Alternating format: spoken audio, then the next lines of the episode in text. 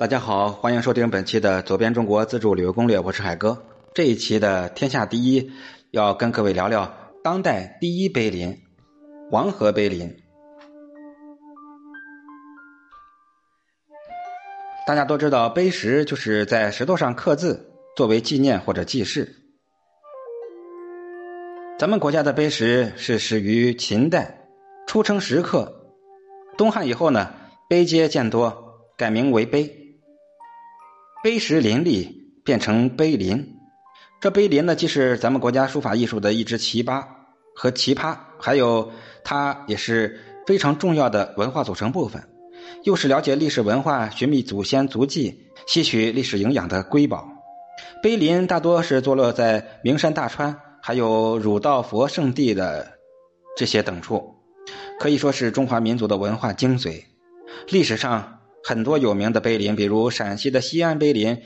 山东曲阜的孔庙碑林、台湾高雄的南门碑林、四川西昌的地震碑林，被称为中国的四大碑林，隐喻天下。而西安碑林是四大碑林之首，是我国保存汉唐以来碑石数量最多、时间最长的地方。被称誉为丰碑巨石博物馆，我们后续会来介绍到。除此之外，像江苏镇江的焦山碑林、福建漳州的闽南碑林、福河南开封的汉源碑林、湖南的武溪碑林、四川的涪陵碑林等，也都为世人所称道。而郑州黄河游览区的这黄河碑林，是近代中国树碑最多的碑林，所以被誉为当代。第一碑林。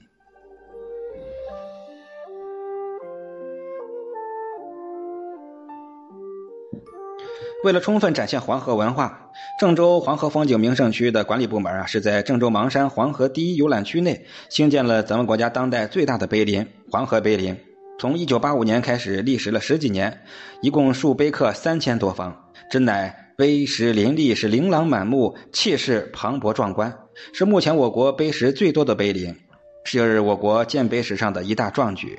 碑林呢，一共分为书法、民族、友谊、名人、美术这五部分陈列。作品选择严格，既有书童陈书亮、陈天然、费心我等书法名家的书迹，也有毛泽东、刘少奇、陈云等当代名人的手迹。这些碑刻在造型上是多姿多彩，有平面型、双面卷棚型、方形、六角形和不规则形，并且。仿古代传统的碑刻艺术，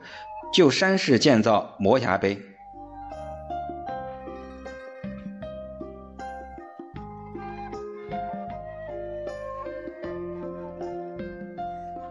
郑州黄河风景名胜区，俗称黄河游览区，它北临黄河，南依广武山、岳山，东西长五点五公里，南北宽五公里。这儿呀是山水独特，风景如画，游人如织。那游人到这里，既可以欣赏到中原的古文化遗址，又可以登山远眺，饱览黄河的雄姿，还可以乘我国第一艘豪华型的旅游气垫船在黄河中遨游。这是我国炎黄地区利用黄河开辟的第一个游览区，也是我国最壮丽、最年轻的风景名胜区，已经被列为河南省重点的风景名胜。它始建于一九七二年，现在建成了五龙峰、岳山寺、骆驼岭。汉坝二王城、水上乐园等五六个景区，既有依山傍水的我国最大雕塑炎黄二帝巨型塑像，也有象征伟大黄河母亲哺育着中华民族的大型雕塑璞玉，还有造型富丽、人物传神、被誉为中华一绝的《西游记》《三国演义》《水浒传》等砖雕，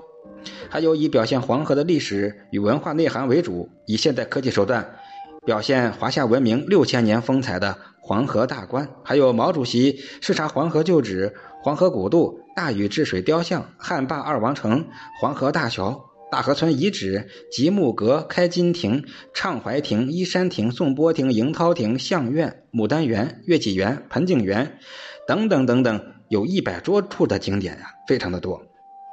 古老的文化、独特的山水、优美的风景。完善的旅游设施吸引着无数的海内外游人，被誉为大河之上一颗灿烂的明珠。